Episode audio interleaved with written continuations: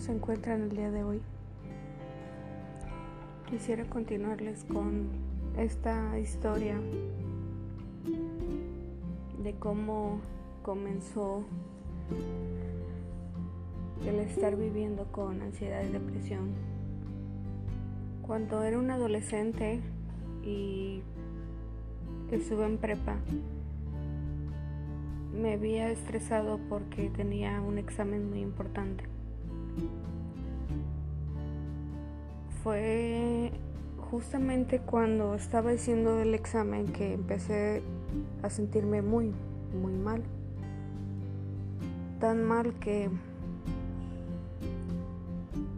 estaba experimentando cosas que no sabía que, que pasaban en mí. Fue la primera vez que tuve mi primer ataque de pánico y no sabía qué, qué había pasado. Mi mano se empezó a adormecer, me dolía mucho mi, pecho izquierdo, se me puso morado mis uñas, este, y me dolía bastante, bastante me dolía.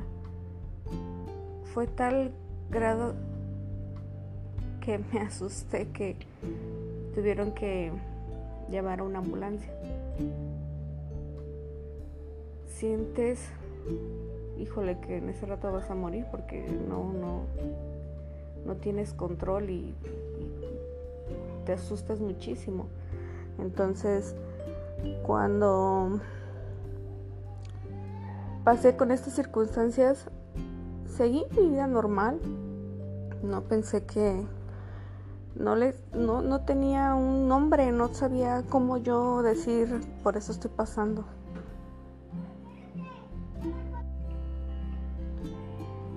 La segunda ocasión que ya estando en universidad,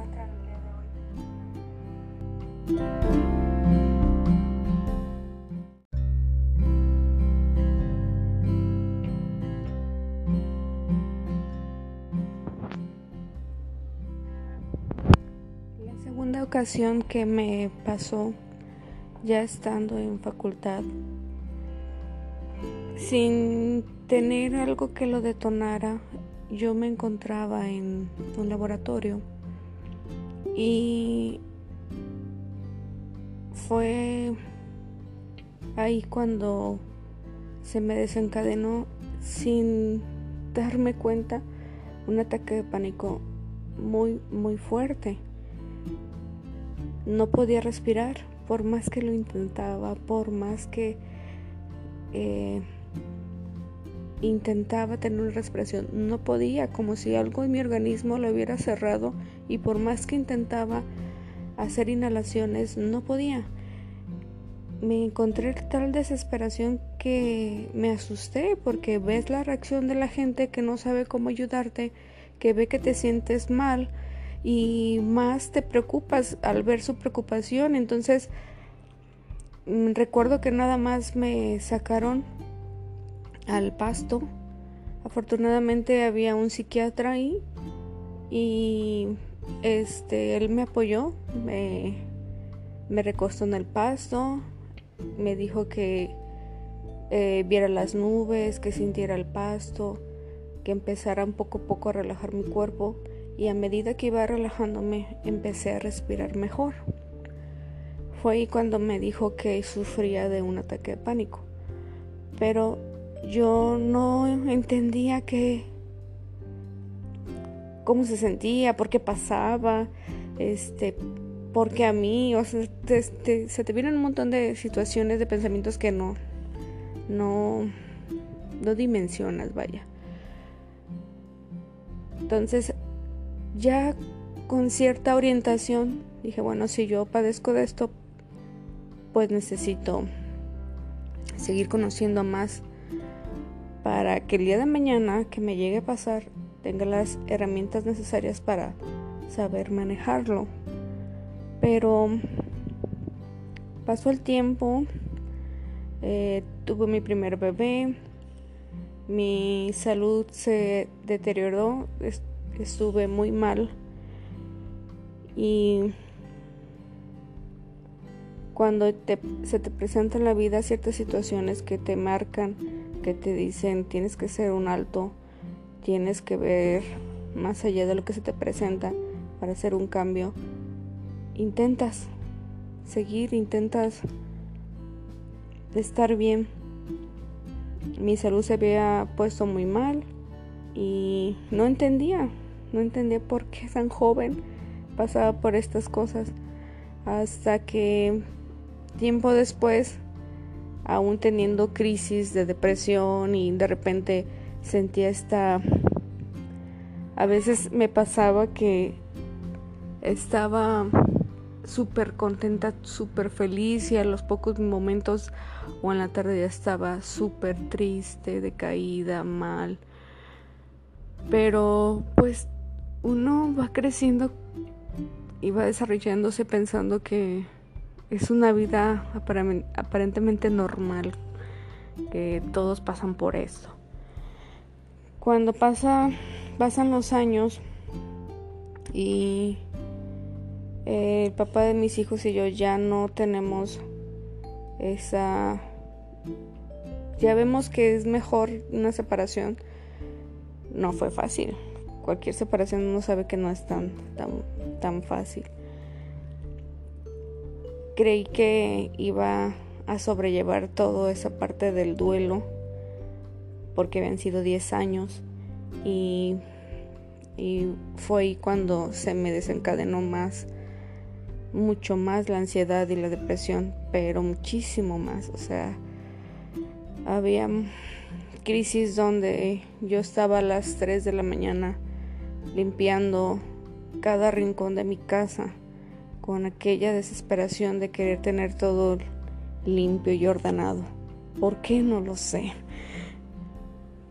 Era una forma de de tener ansiedad muy, muy compulsiva porque no, no, no entendía, no tenía un control, vaya, de mi cuerpo. Igual las crisis, no sabía si era de día, de noche. Vivía todo el tiempo con lentes porque lloraba muchísimo. Me despertaba en la madrugada y en cuanto me veía que estaba despierta lloraba muchísimo. Me preocupaba mucho cómo me juzgaba yo misma, me criticaba yo misma porque tenía la responsabilidad del cuidado de mis tres hijos y se te viene una ola de emociones, de pensamientos, de cosas que realmente no sabes cómo, cómo poder sobrellevarlas. No fue nada fácil, mi familia vio que estaba pasando muy malos momentos, tuvieron que llevarme con un psiquiatra. me acuerdo perfectamente bien que me pidieron pidieron hablar con el doctor, mis hermanos, a solas y yo afuera, porque mm, creo que estaban tan preocupados de, de mi salud que pensaban que si el medicamento que me iban a dar iba a lo mejor a, ocasionarme algo peor si yo decidía en ese momento quitarme la vida, por ejemplo y lo noté, noté que esa era la circunstancia por la cual querían ellos hablar a solas con el médico. Estaban preocupados por mí principalmente, porque tenía tres chiquitos que me necesitaban y, y recuerdo que eh, eran muy malos momentos. A veces me cuesta a veces mucho trabajo compartir esto porque eh, mi grado de ansiedad. Mm, hay personas que se muerden sus uñitas. Yo en mi caso me arrancaba las uñas. Me empezaba a rascar mi cabeza y me rascaba tanto que en mis en lo que quedaba mis uñas quedaba sangre. Me pellizcaba mi rostro para las espinillas y hasta que no la lastimaba una y otra vez, no quedaba a gusto. Con el medicamento me la pasaba adormecida, como dopada, y aún así seguía teniendo estos cuadros de crisis donde estaba bien, luego ya no, y luego tenía mucha, mucha desesperación y enojo y frustración y, y era un vaivén de sentimientos que mis hijos vieron que no la pasaba nada bien, o al menos lo intentaba estar bien. Fueron momentos muy complicados, no se los deseo a nadie. Sé que cada quien pasa diferentes circunstancias y lamentablemente uno no sabe qué hacer, cómo dirigirse, a quién pedir ayuda, te sientes solo, nadie te va a entender, ni te va a escuchar, ni va a ver por ti. Es muy... Es como un torbellino de tantas cosas que dices, híjole, ¿cómo voy a salir adelante con esto? Un día, teniendo una crisis, me pasé de mis gotas para dormir. Y solo recuerdo que ya no me estaba adormeciendo a tal grado que nada más le hablé a mi papá y le dije que me había tomado de más gotas y que no me sentía bien. Cuando desperté estaba hospitalizada con la luz de un, una, una lucecita que el médico me estaba viendo y ya de ahí lo vi y dijo, ah, va a estar bien cuando volví a despertar yo ya estaba en mi cama, no sé cómo llegué ahí, quién me llevó, quién se hizo cargo de mis hijos, nada, nada, nada, nada. Entonces, ese fue el detonante para mí, para decir, si lo voy a estar pasando mal, si ya tengo esto conmigo, bueno, pues voy a buscar la manera de conocerlo, ver, aprender y, si se puede solucionarlo, solucionarlo, pero si lo voy a hacer, lo tengo que hacer bien. Entonces, busque ayuda con médico, busque médico con, otro, de ahí busque eh, ayuda psicológica aquí allá, pero no había alguien que, que realmente entendiera por lo que estaba pasando hasta que di con mi psicóloga que ha sido mi orientadora, mi compañera, mi, mi salvadora. Y ella pudo abrir ese panorama en mí. Dije, si lo voy a hacer, lo tengo que hacer bien. Y entonces me dijo, ok, va, si lo vamos a hacer, vamos a ir poco a poco retirando el medicamento a tal grado que tú puedas lidiar con esto sin necesidad del medicamento. Y no fue fácil, al principio fue muy complicado, a veces, todavía a veces que estaba mal le decía, no, es que yo ocupo el medicamento porque con eso me voy a sentir bien y, y ella me decía, no lo ocupas, ve todo lo que has avanzado, siempre intentando hacerme recordar todos esos pequeños pasos que me sirvieron para estar hasta donde todavía sigo avanzando.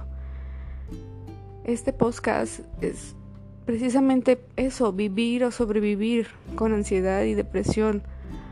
Yo estoy narrando parte de esta historia de lo que fui experimentando, de lo que fui aprendiendo y de lo que sigo aprendiendo cada vez más. Y cuando volteo atrás y veo todo ese panorama y veo todos los avances que he tenido, aunque fuera un pasito a pasito y veo la diferencia, creo que sí vale la pena intentarlo. Mi detonante fue decir, no, no quiero estar dopada, no quiero manejar, no quiero eh, hacer mi día a día dopada y que mis hijos me vean mal y que no me vean al 100 porque ellos estaban muy pequeñitos. Entonces, no fue fácil, a veces han sido días buenos, a veces son días malos, pero he estado ahí continuando pasito a pasito, un día a la vez, identificando qué me sirve, qué no, qué puedo evitar, qué puedo practicar para avanzar. Es no soy alguien especialista, simplemente estoy narrando algo que a mí me funcionó, por lo cual pasé que si tú estás pasando por algo igual, veas que lo importante no es decir quiero la solución y ya, sino que lo intentes. Que lo poquito que, que tú lo intentes sea algo que te sirva y que al mismo tiempo sepas que a veces lo vas a lograr bien y a veces no y no significa que esté mal sino lo importante aquí es que sigues caminando, que sigues avanzando, que no estás solo, no estás sola. A veces dicen que me preguntan, ¿no te sientes mal porque te juzgan, te criticas? Ay, tiene depresión, tiene depresión y ansiedad y pobrecita, se va a pasar llorando todo el tiempo. No. Llega un punto que creo que depende de cada persona cómo vea estas enfermedades. Si la ves como algo que quisieras que desapareciera y que no estuviera ahí y que la odias y que te desespera y estás harta de vivir con eso o harto de vivir con esto, mientras más te pones en ese plan, menos vas a poder encontrar una solución o menos vas a saber cómo sobrellevar estas dos enfermedades. Aquí lo importante es que yo lo intenté de una forma y dije, no, esta no. Y luego me dice mi psicóloga, bueno, ahora intenta con otra. No, pues es que esta no, porque no me sirve. Bueno, ahora intenta con otra. Me la pasé intentando, intentando. ¿Y saben qué fue lo más divertido? Que a pesar de tener miedo, porque el miedo siempre ha estado ahí, a pesar de todo eso, lo intenté. Y puedo haber dicho, bueno, al menos lo intenté en esta forma, no me sirvió, lo intento con otra. Eso es lo divertido, que tienes una gama de posibilidades donde puedes intentar cosas que te gusta, que te sirva, que te ayude. Pero lo estás intentando. Y eso es lo importante. Vivir con esto es que está ahí, que está contigo, pero que todos los días intentas estar bien, a pesar de que a veces realmente uno no se siente tan bien, pero el que te estés esforzando poquito a poquito, eso es lo que más importa. Y espero y te sirva un poquito de lo que de, que yo, de lo que yo he vivido y experimentado. Y espero y tengas un poquito de esperanza. Creo que a veces nos falta un poco de esperanza. De saber que tal vez lo poquito o mucho que lleguemos a hacer sea el pequeño paso que nos ayude a sobrellevar estas dos enfermedades. Inténtalo. Nada pierdes. Yo dicen mucho las frases, ya tengo el no ganado. Ya sé que me da miedo hacer tal cosa. Pero lo voy a intentar. A veces me dices, "Ya han hecho ya has probado tal cosa." Y yo, "No." ¿Y ya te gusta tal? No. Pero cuando lo haces, lo experimentas, ya de ahí puedes ver si te gustó o no te gustó. Y de ahí se empieza. Que empieces a reconocer qué señales te da tu cuerpo, qué las detona, por qué se dan. Y poquito a poquito vas a entender que puedes maniobrar todos estos síntomas que se generan y que muchas veces uno no sabe ni por qué las tiene. Espero que te haya gustado y tengas un excelente día. Y espero y me sigas escuchando. Te mando un abrazo donde quiera que estés.